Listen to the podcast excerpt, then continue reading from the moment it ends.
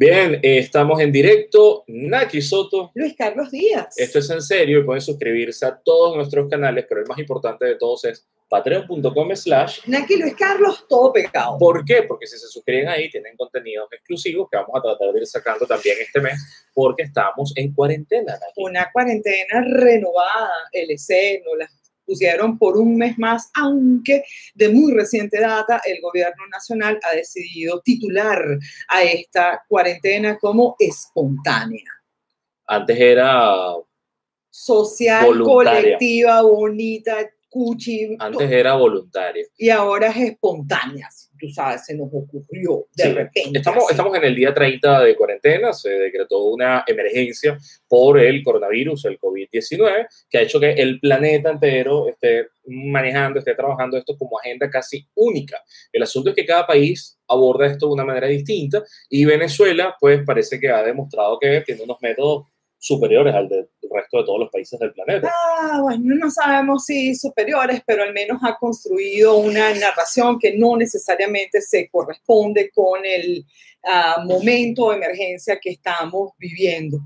Ah, hay ahí como un trío de datos descriptivos que es importante que ustedes conozcan. El chavismo ha sorteado su vocería oficial entre tres voceros solamente, Nicolás Maduro, Jorge y Delcy Rodríguez. Estas tres personas se han ido distribuyendo la vocería eh, para la actualización de la data alrededor del coronavirus, aunque no sean propiamente boletines epidemiológicos. Cosa que es absurda, porque por ejemplo el Ministerio de Salud, que en teoría Venezuela tiene un Ministerio de Salud, un ministro además que en teoría es médico, Sí, pues no habla, no entrega además boletines epidemiológicos de ninguna otra enfermedad, sí, como si en Venezuela no hubiese malaria, dengue, difteria y otro montón de cosas de las que no tenemos cifras desde hace años. Y lo que tenemos a- es a Jorge Rodríguez, que hace las veces de ministro de Comunicación de Nicolás Maduro, Sí. Pero utilizando eh, vestimenta de médico, porque es que además es psiquiatra, y bueno, es como tener un rol múltiple, doble, muy extraño. Pero lo más importante de aquí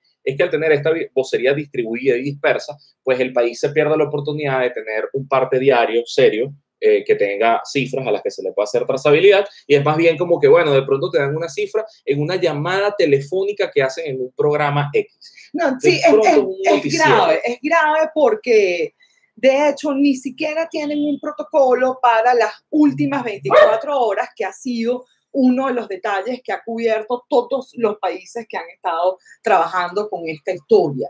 Hay un horario en particular con el que se, se entrega la información epidemiológica.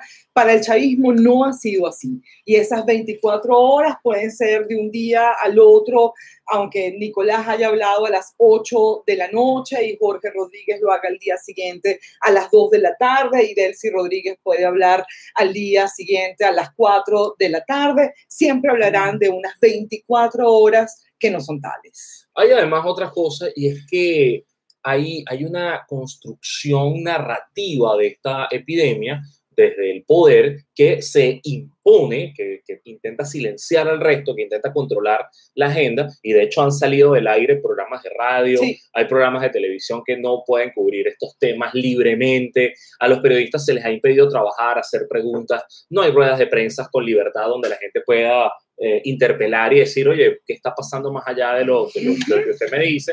Y dentro de ese discurso que se intenta imponer es que, bueno, el paciente es el culpable. Sí. El paciente es el responsable de estar enfermo y es algo absolutamente cruel. Primero porque hablamos de una enfermedad, de, de un virus que es invisible, eh, que además no manifiesta síntomas en los primeros días y sobre los que la gente normal, común y corriente no tiene ninguna medida de protección este, y, y- y te da. Es decir, eh, culpar a la, a la gente, convertirla en, en el victimario, lo que hace es señalarlo como si fuesen leprosos en el siglo XXI. es terrible, de verdad, porque ha comenzado una campaña de estigmatización muy severa, eh, pero además tiene días sosteniéndose. LC. La, la gran narrativa del chavismo es que ellos le están ganando al coronavirus, le están ganando el terreno al COVID Y eso lo están explicando diariamente con tres grandes variables. Ok, tres narraciones. La primera es la menor tasa de contagio posible y por eso permanentemente se están comparando. Muajajaja, mira la tasa de contagio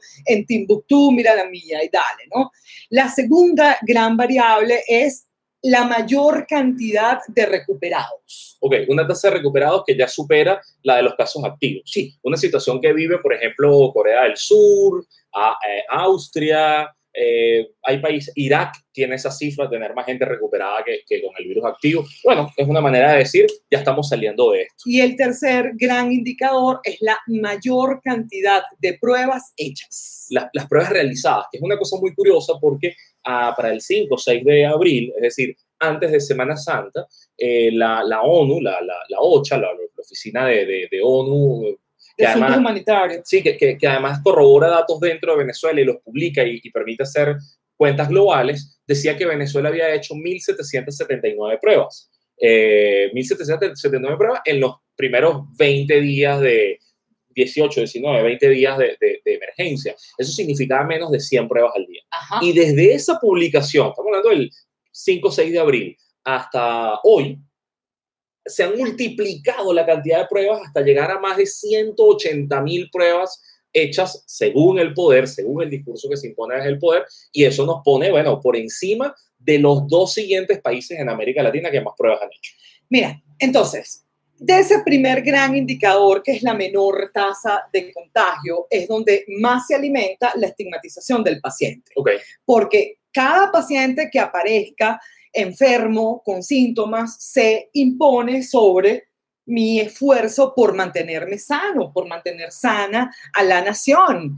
Entonces, tengo que señalarlo. Ha sido muy grave porque no solo se han reportado muy pocos casos a nivel nacional, puede que ese sea el desempeño, la verdad nosotros no tenemos cómo calibrar esas cifras, una vez más porque son impartidas desde el sector político y no hay un epidemiólogo al frente de esta historia, un infectólogo, un médico internista, alguien que por su profesión conozca sobre la materia. Pero el caso es que usted enfermo es corresponsable de esta historia. Y lo es por varias razones que han diseñado hasta ahora. La primera, los viajeros. Si usted viajó al extranjero, entonces usted es un caso importado, una infección, un contagio importado y es su culpa por haber viajado. por haber venido. De hecho, se, se mezcló con clases sociales. Es Ajá. decir, eh, son los ricos, son los que viven en el este de Caracas, es la gente con poder adquisitivo para poder viajar. Yo, yo no, no recuerdo, por ejemplo, en el relato español que se dijera al principio, no, todos los casos son importados de Italia y China y la culpa es de esa gente rica que viaja. Pues lo normal es que la gente viaje. Entonces, eh, señalar al infectado por clase social, por pertenencia, por ubicación geográfica, es algo que ya funcionó las primeras semanas, Sí, pero que ahora empieza a vencerse porque se habla de contagios comunitarios. claro, claro. Y entonces allí entran razones como usted no avisó a tiempo Claro. sus síntomas o usted no cuidó de su salud. E igual la responsabilidad es suya. E- esa misma narración de culpar pasa con las muertes. Es decir, el primer relato del poder es, tenemos todos los hospitales, todos los, vamos a ver, las máquinas de, de respiración artificial, tenemos todos los medicamentos, todo el inter- interferón y la manzanilla necesaria, todo, tenemos todo. Entonces, los que se mueren, bueno, es porque no avisaron, es porque no llegaron a tiempo. Más grave Es aún porque- es que cada uno porque- ha tenido un relato LC, porque era diabético, porque era hipertenso, porque te- era cardiópata, porque tenía insuficiencias respiratorias por ser fumador. Es algo que no ha hecho ni Cuba. Es decir, ni siquiera tienes a Cuba diciendo, oye, vale, lo que pasa es que esta persona se murió porque se lo buscó, porque lo... No, pana, no. Tienes un virus con una tasa de letalidad que se va a cumplir Ok, estadísticamente. entonces ya tienes esas dos grandes líneas de culpabilidad, el que se enferma y el que muere. Y entonces el, tercer estadio de esta historia es que a diferencia del protocolo mundial que dice si usted tiene síntomas, por favor, quédese en su casa y aíslese a menos, a menos que reporte algún tipo de insuficiencia respiratoria y requiera de seguimiento médico. Por favor, quédese en su casa. A diferencia de ese protocolo, Nicolás dice, no, yo los quiero a todos hospitalizados. Me sabe a leña si no estornudado, si se siente, si salió positivo, vamos, para un hospital. ¿Qué produce eso? Que la gente diga ni de broma, loco. Puede producir potencialmente en un grupo de personas que diga ni de broma. Está bien, sale, para, vale. para cuidar el lenguaje en un entorno donde hay delatores, sapos, Ok, sale, personas pendientes Eh, ok, de manipular el discurso de está, cualquiera. es que se, se genera miedo, se genera rechazo. Y la gente dirá, oye, eh, ya va, entonces yo prefiero no, no toser, prefiero aguantarme la tos. Eh, para que tengan claro, entre los síntomas del coronavirus tienes fiebre, luego tienes tos, tos seca, eh, y, y eso es el 80, 80 y pico por ciento de los casos. Luego tienes un porcentaje que puede tener afectaciones como insuficiencia respiratoria. Sí. Eso es lo que se les pide, oye, que, que todo el mundo monitoree telefónicamente con un médico. De la insuficiencia respiratoria hay luego otro porcentaje que puede agravarse. Entonces imagínate saturar, saturar el sistema sanitario, que ya está colapsado. O sea, hay, hay países que están preocupados porque sus sistemas sanitarios no van a aguantar el golpe del coronavirus. Venezuela no tiene sistema sanitario. o sea, no, no es una preocupación acá. Pero saturarlo con un montón de gente que puede estar asintomática y demás, pero que dio positivo en las pruebas. Pero la narración es Terrible. justamente la negación de esa posibilidad. La narración es decir que usted tiene veintipico mil de camas hospitalarias disponibles, que usted tiene tratamientos para 155 mil personas, que usted puede con esto y con más. O sea, vente coronavirus, que ya te estoy ganando. Lo rudo es que paralelo haya tanta gente pidiendo plata en GoFundMe porque tiene que operar a sus familiares, porque tiene que recibir tratamiento, diabéticos que no consiguen medicamentos, Gracias. trasplantados que tienen años que no se le hacen trasplantes en Venezuela, gente que tiene que hacerse hemodiálisis y para ellos no hay recursos, No hay gasolina. no hay ni siquiera gasolina para que vayan a hacerse sus tratamientos. No hay gasolina. estamos haciendo un conteo de contradicciones del poder para que vean qué está pasando con el coronavirus en Venezuela.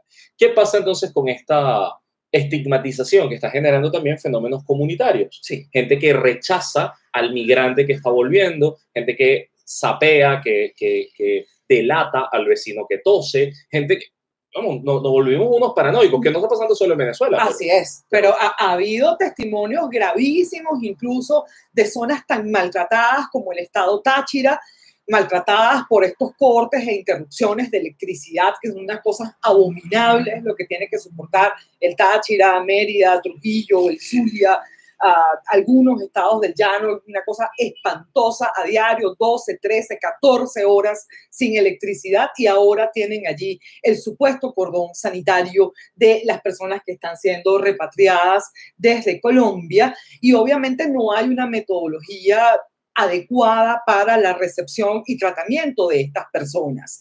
Si usted no puede proveerle electricidad a los ciudadanos que comúnmente habitan la nación, imagínese en el caso de una contingencia como esta.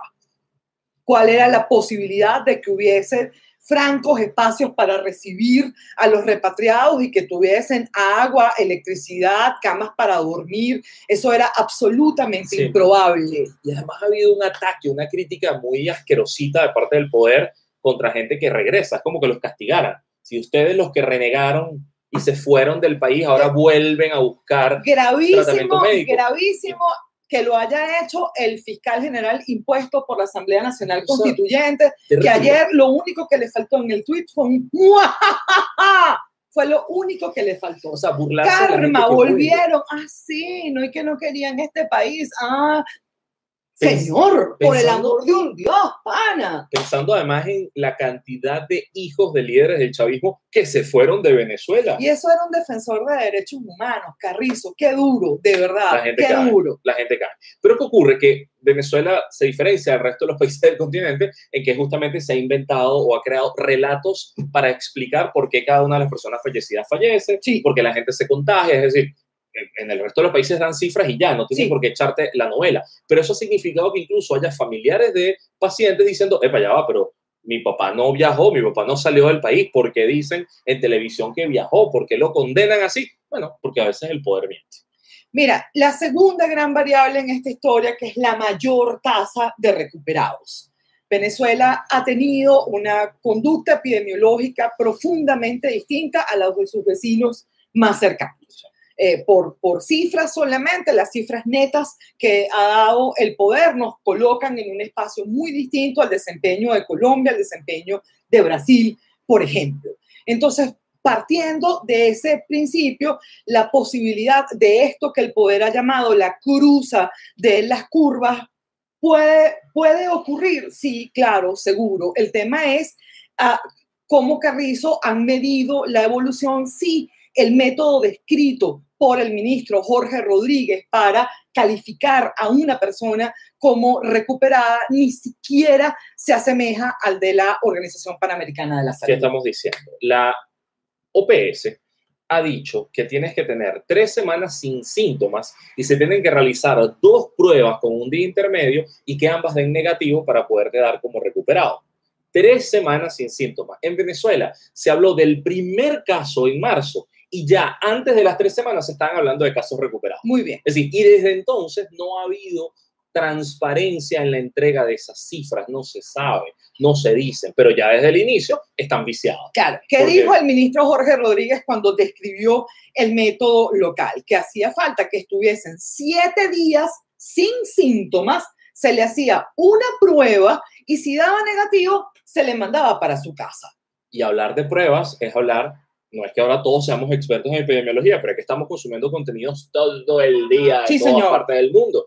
Hay pruebas rápidas, los test rápidos en pocos minutos, que lo que miden son, bueno, la cantidad de anticuerpos que puedas tener y tienes las pruebas de PCR, que son las del raspado y demás, que se van a tardar un poco más porque en Venezuela además esas pruebas se centralizaron, están en Caracas. Y tienes hasta los expertos de la ULA, los expertos de la Universidad de los Andes, que tienen ahí maneras y equipos para hacerlo, esperando por resultados que tienen que venir desde Caracas. Entonces, en este asunto de cuáles son las pruebas a aplicar, la OMS dice, epa, las pruebas rápidas son una que no puede ser determinante, que no puede ser definitiva, que hay que pasar por las PCR. Entonces, es muy raro leer información oficial de la OMS y luego ver que el país no las cumple. Tercer punto. Porque esa es la tercera gran variable, la mayor cantidad de pruebas realizadas. Se volvió una obsesión desde que la Oficina de Asuntos Humanitarios de la ONU dijo, mira, no, esta gente apenas no, ha realizado ni 2.000 pruebas, pana. Entonces, desde que eso ocurrió, esta gente dinamitó la cantidad de pruebas que hacen por día y la cosa ha ido aumentando de 20.000 en 20.000, inclusive más por día lo que significaría una mollejamentación de bioanalistas dedicados día y noche a procesar esta historia si se tratase de pruebas, pero es que ni siquiera describen el tipo de pruebas que están utilizando. Es decir, Lo no importante es que haya bastante. no serían entonces las de laboratorio, sino que serían pruebas rápidas, que las están haciendo pasar como pruebas de laboratorio o las están metiendo todas en un mismo saco para decir que se hacen muchas. Y la otra cosa es que multiplicar tanto esa cifra de pruebas, decir de que hay casi 200.000 pruebas hechas para tener menos de 200 casos, eh, lo que significa es que en realidad podrías estar desperdiciando mucho material Seguro. porque tienes una tasa de muy, muy poco por ciento de, de- de casos activos para la cantidad de pruebas que estás aplicando. Entonces, ¿para qué las aplicas? Sobre todo porque te va a hacer falta hacerlo en las próximas semanas, porque no sabemos en qué parte de la curva estamos. Justamente, y uno de los grandes peligros de no publicar los boletines epidemiológicos es ese. No sabemos en cuál semana estamos. Todas las demás naciones se han preocupado en decir, mira, ya pasamos del paciente 500, ya vamos a entrar en la curva eh, exponencial, ya alcanzamos en lo exponencial el tope, ya creemos que estamos bajando, ya todos han descrito en qué momento están esta gente, no, e insisten en vender el asunto de la cuarentena como la salvación. Si usted se queda en su casa, aplanamos la curva, mira loco, y aquí se acabó esta historia. No le estás diciendo a la sociedad, indefectiblemente nos vamos a enfermar, tú ves. Y la idea es no saturar al sistema de salud, pero ninguno de nosotros es inmune al virus. De allí que se haya convertido en pandemia.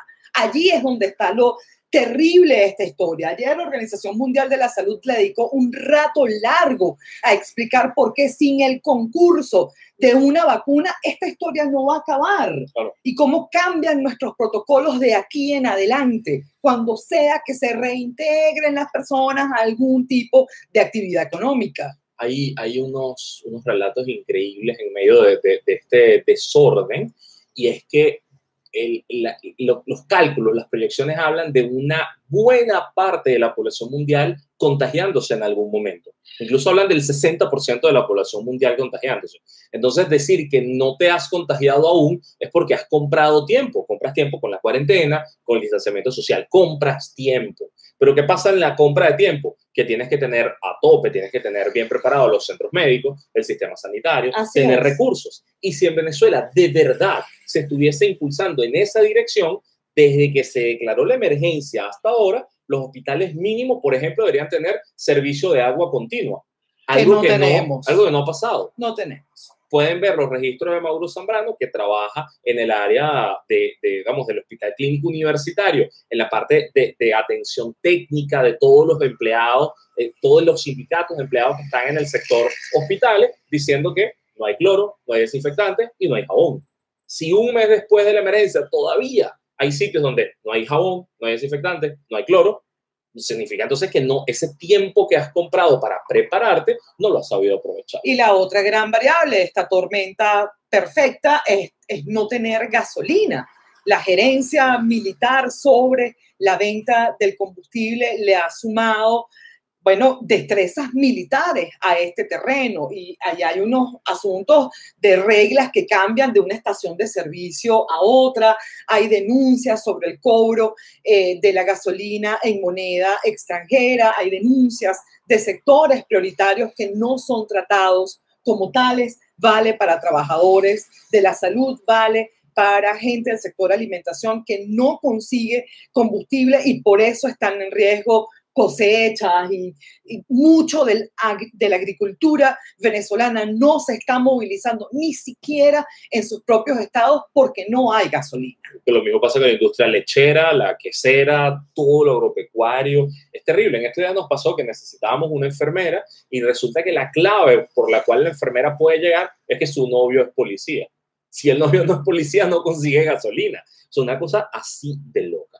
¿Cuál es el contexto debajo del coronavirus? Bueno, un país que ya estaba en emergencia humanitaria compleja, con millones de personas necesitando asistencia humanitaria, millones millones cuando se le pasó a la FAO, que fue una cómplice de la propaganda gubernamental, cuando se le pasó a la ONU durante mucho tiempo. Ahora Venezuela tiene al menos 7 millones de personas que necesitan alimentación y, y medicamentos. Para entender un poco más de esto, porfa, lean a Susana Rafali y todo lo que una experta de su talla ha adelantado sobre la materia. Susana ha sido particularmente enfática con el riesgo de lo que podemos perder en agricultura. La segunda variable importante es que es un país empobrecido, economías familiares empobrecidas, con gente que vive al día. No estamos hablando de gente como que, por ejemplo, dejó de trabajar y ya no va a percibir eh, el salario de 500 o 1000 dólares que puede recibir en, en algún país normal y entonces ahora se ven aprietos el mes que viene. No, es que ya viene una economía ganando de 5 a 10 dólares al mes y no le alcanza ni para vivir al día siguiente. Así es. Y ese vivir tan al día hace que muchos sectores populares la gente salga,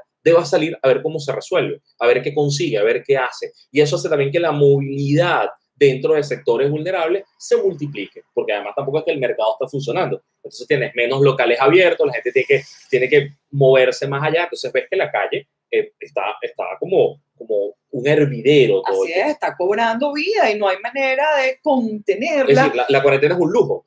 Están, están tratando de aplicar estas prácticas como los pases de movilidad dentro de las propias comunidades, unas cosas que van a controlar los consejos comunales y entonces van puerta por puerta preguntándole a la gente quién es el que va a salir de la familia y le asignan unos días para salir. Es una cosa que va aumentando la factura social. Esta historia de tratar de entender al otro como un rebaño, un rebaño que tiene que mantenerse donde tú lo digas porque tú eres el Estado y tú dices cuándo se mueve y no se mueve, es sencillamente absurdo. Yo creo que la gente efectivamente ha tratado de, mantener la cuarentena la mayor cantidad de días posibles, pero la cuarentena es un lujo. Hay gente que en serio no tiene cómo ganarse la vida si no sale a la calle.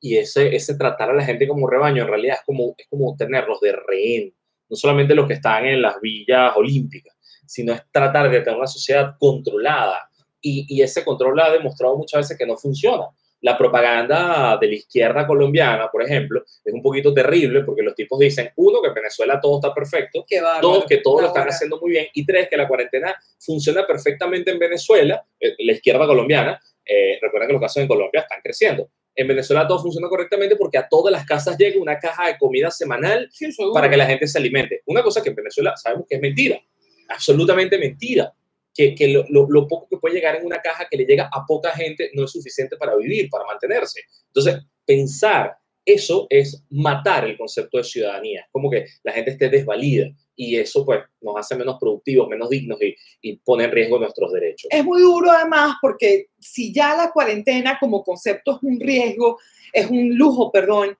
eh, porque necesitas tener insumos para mantenerte, imagínensela sin los servicios públicos necesarios para, para que puedas mantenerte en tu casa, cualquiera sean las condiciones, el tamaño de esa casa, pero una casa sin electricidad, sin agua, sin gas, es absurdo. O sea, la gente de verdad no puede mantenerse allí. Salir incluso es una necesidad sanitaria.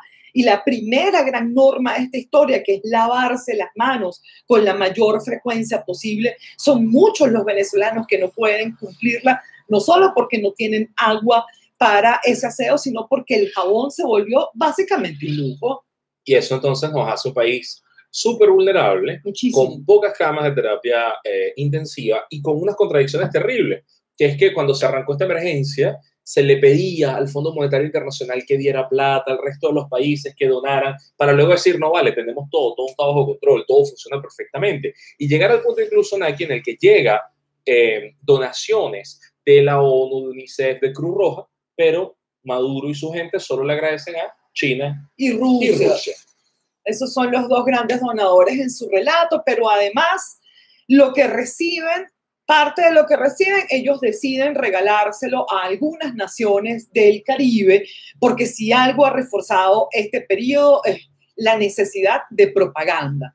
Todo el relato oficial está forjado sobre la propaganda, la necesidad de decir, no solo lo estoy haciendo del carrizo, sino que soy tan buena nota, tan buena gente, que déjame darle unas pruebitas rápidas aquí a Granada, a Trinidad y Tobago, aquí en. Carrizo. vamos a darle dos máquinas a Colombia, vamos a darle gasolina a Cuba. Y tiene un poco de gente haciendo cola por gasolina. Amigos, entonces el en serio es complicado porque el país está en un atolladero en el que sabemos que la cuarentena va a ser mucho más larga. Sí. La necesidad de protegernos es el doble, porque no solamente protegerte de la enfermedad, sino también protegerte de los abusos de poder, Sí, del, del control, de la, de la mecánica de, de miedo, señalamiento y control que tiene el poder. Y por eso entonces, Naki, revisamos las preguntas y agradecemos al montón de gente que se ha conectado a esta hora. Eh, Maocas dice que nos ama.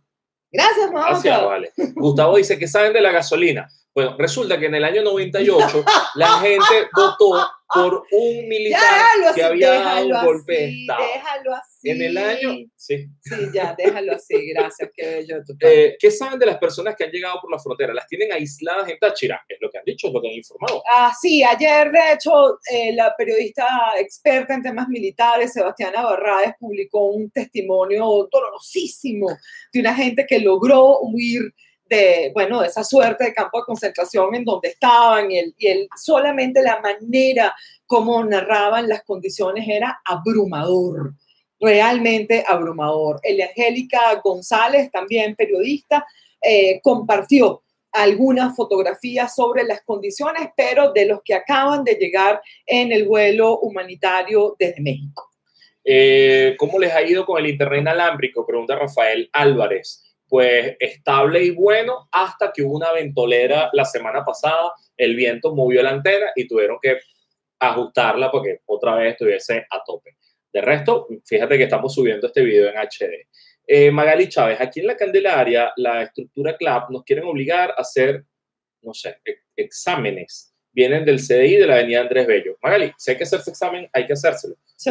Lo, lo, lo, importante analizar aquí es si son exámenes PCR o exámenes rápidos, porque los rápidos pudiesen estar dando falsos negativos eh, y se les pasa porque no sabemos cuál es el porcentaje de asertividad de esos exámenes, entonces no son definitivos. Y por eso la OMS no los ha recomendado como definitivos, ese es el riesgo. Ah, ¿Cómo conocer qué pasa en la frontera y en los guetos del oeste de la capital? Mira, Rafael, claro, necesitamos los testimonios de las personas que están allí. Punto pelota. Ah, yo creo que el Táchira tiene, tiene voces muy constantes, gente que permanentemente va echando su cuento cuando se le va la luz, cuando regresa, que, que está narrando su historia y necesitamos más cuentos de ellos. Son ellos los que deben darnos sus historias. Oscar Medina pregunta, ¿aquí es donde se paga para ver cómo tienen sexo? Si es así, dime dónde les deposito. Oscar Medina, patreon.com slash Naki Luis Carlos, todo, pegado, pegado. cabeza de ñame. Re- ¿Qué pasa? Se De recuperan, ajá, Rafael José pregunta, ¿se, re- se recuperan como en Chile, contabilizando las muertes? Rafael, en Chile se volvieron locos. Yo creo que en la, en la traducción español-chileno se, se, se confundieron y entonces están, están hablando de la gente muerta como gente recuperada solamente porque ya no está contagiando. De verdad, la cagaron. En algún momento van a tener que darle la vuelta a eso y, y usar las palabras correctas. Juan Carlos Molina dice, aquí en Perú les tomó casi un mes poder llegar a las 20.000 pruebas diarias entre rápidas y moleculares. Entonces es muy poco creíble.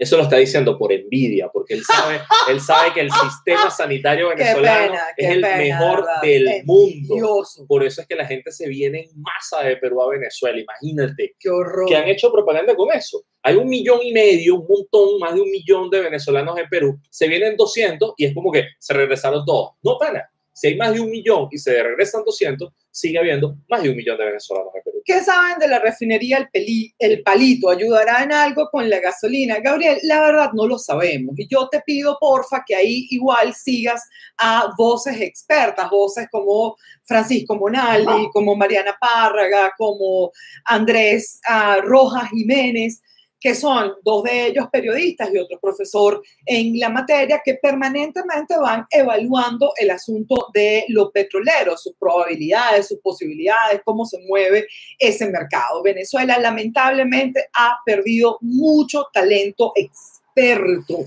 y ahí es donde está el problema. La extracción del crudo no es un rollo, el procesamiento del crudo es el problema. ¿Cuánta gasolina podrá salir del palito? Porque además no han explicado algo. ¿Por qué la refinería dejó de operar? ¿Por qué no lo explican? ¿Por qué no dicen quién es el responsable? ¿Por qué no echan el cuento? ¿Cómo fue que destruyeron una industria que podía producir toda la gasolina que necesitaba la sociedad venezolana? Eso no lo explican. Entonces ahora te muestran como un milagro que pueden poner a operar otra vez una refinería y no al máximo de su capacidad. Entonces, miren, esto se va a tardar un tiempo porque es una falla estructural. Dice Víctor, ayer la Villa Bolivariana de Barquisimeto, en medio de un apagón, se escuchaban cacerolazos y gritos que decían hay hambre de las personas que tienen en cuarentena llegados del exterior. No, no es para menos, Víctor. Yo creo que los testimonios que hemos acumulado desde Táchira son más o menos iguales. De hecho, la gente denunció comida en mal estado comida que ya estaba contaminada y por eso no se la podían comer. Eh, insisto, si no tienes logística para atender al, al, país en condiciones normales, en el marco de una pandemia, es improbable que tengas mejores condiciones. Si además opera bajo la lógica de lo militar, yo ordeno y tú obedeces, es improbable que generes, que gestes mejores políticas públicas de emergencia. Se está atendiendo la urgencia de la propaganda, que no de la vida. Vladik habla sobre el aumento del dólar y Rebeca pregunta por lo mismo, ¿qué va a pasar con el dólar? Miren, nuestro mercado es tan, es tan frágil, es tan débil, que con muy poca plata que esté rodando en la calle, ya el precio del dólar se, se tambalea. Sí. Eh, basta que, que, el Estado inyecte bolívares artificiales a la economía, bolívares eh, nuevos para pagar nóminas y cosas, para que esos bolívares corran buscando divisas. Así que claro, vieron que el dólar pasó de 100 a 130 mil y no tiene límite, no va a tener ningún tipo de límite porque la demanda se va a mantener. No hay manera de equilibrarlo tan fácilmente. Ustedes creen, bueno, como están en casa, como estamos en casa, entonces la economía no se mueve. No, no, sigue moviéndose, sigue habiendo necesidad para cambiar bolívares, dólares y demás. De hecho, nosotros vimos una cosa rarísima, tuvimos que ir al médico y había gente haciendo cola en un cajero automático para retirar billetes. ¿Hace cuántos meses no usamos billetes? Bueno, pero ese, pero ese, es en nuestro rango, que quizás no usamos billetes, pero hay gente que, que, lo necesita y es fundamental para su vida. Lo mismo está pasando con la gente que se mueve entre dólares y dólares en efectivo. O sea, e, el, el mercado se mueve de muchas maneras porque las necesidades de millones de actores son ricas. Y eso, eso vamos a ver cómo las próximas semanas se va a mover. Dice Xiomara que en España hay veracidad en el registro de afectados recuperados y difuntos.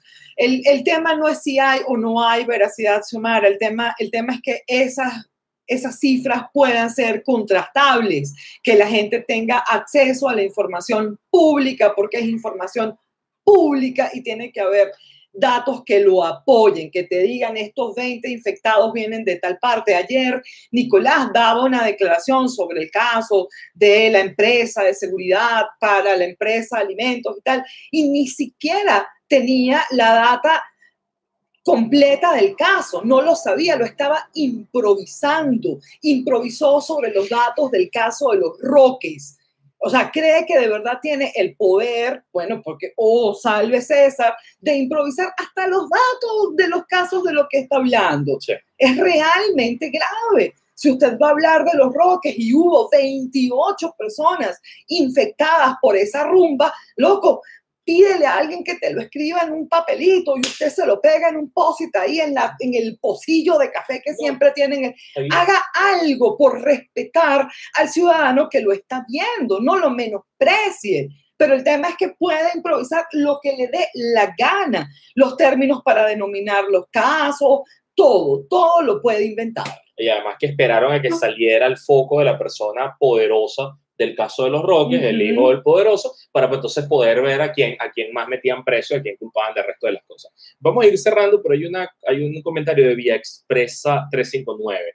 Dice, es injusto privilegiar la atención de comida para los recién llegados cuando desde siempre no hay CLAP para todos nosotros. Esas personas deben ir a los cuarteles y no recibir privilegios. Te lo voy a explicar de esta manera, Vía Expresa. El Estado no es responsable de que tú recibas o no en tu casa una caja de comida. No, no es eso. El Estado debería ser responsable de que tenga las condiciones para poder trabajar, para poder producir y para poder comprar la comida que te dé la gana. Y eso es lo que se nos quitó como derecho a los venezolanos hace muchos años. La gente que está en cárceles, en hospitales, en psiquiátricos, en escuelas públicas que tienen comedor, en cualquier sitio que esté bajo la administración del Estado, sí son responsabilidad del Estado y sí deben recibir alimentos, medicinas y lo que haga falta de manera privilegiada, porque son centros que están bajo control del Estado. Por lo tanto, si un grupo de migrantes está volviendo a Venezuela y son retenidos por el Estado y encerrados, confinados en un sitio, deben recibir alimentos con mucho más margen, con mucho más privilegio que los que tú recibes en tu casa. Gústete o no te guste que todos nos hayamos convertido tan, en, seres tan vulnerables que no podamos ni siquiera con nuestro salario comprar comida, es un problema distinto. Y esto nos lleva entonces a otro punto. Los presos políticos deben ser liberados. Hasta Irán los liberó en el marco de esta pandemia. Hasta Irán ha sacado a miles de personas de las cárceles para que puedan volver a sus casas con sus familias, donde pueden estar mejor resguardados que en centros privados de libertad. ¿Cómo estamos en Venezuela? Sí, eh, y, si está, y, si, y si no hay confianza ni siquiera en las cifras globales, imagínense qué puede ocurrir en cifras de nuestras cárceles con los niveles de hacinamiento que tenemos. Las ONGs especializadas en este tema han insistido en la necesidad de descongestionar las cárceles, no están pidiendo libertad para todos, pero sí descongestionarlas porque con este nivel de hacinamiento la posibilidad de contagio es enorme, sencillamente enorme. Creo que esas son las variables a las que el poder ha huido, de las que se ha burlado con propaganda para decir, tranquilos, pana, lo tenemos todo controlados. Somos unos bárbaros que a fuerza de cuarentena le hemos ganado todo, todo al COVID-19, cuando no es así. Preguntan si a Caracas están llegando frutas y vegetales del interior. Muy poco, pero sí estamos viendo presencia de camiones que pudieron pasar decenas de alcabalas militares, venir de los Andes, pagar combustible en dólares para poder traer alimentos. ¿Qué ocurre? Que sus precios aumentan menos gente puede adquirirlo y bueno, el negocio se le va cerrando todo poquito a poco. Señores, muchísimas gracias por acompañarnos. Esto fue en serio. Él es Luis Carlos Díaz. Ella es Naki Soto, es una belleza y quiero decirles que cada día está más lindo. Estamos completamente a la orden y pueden suscribirse a youtube.com slash Luis Carlos, a patreon.com slash Naki Luis Carlos, todo pegado. Muy buenas tardes. Yo no te haya rascado tanto en la vida.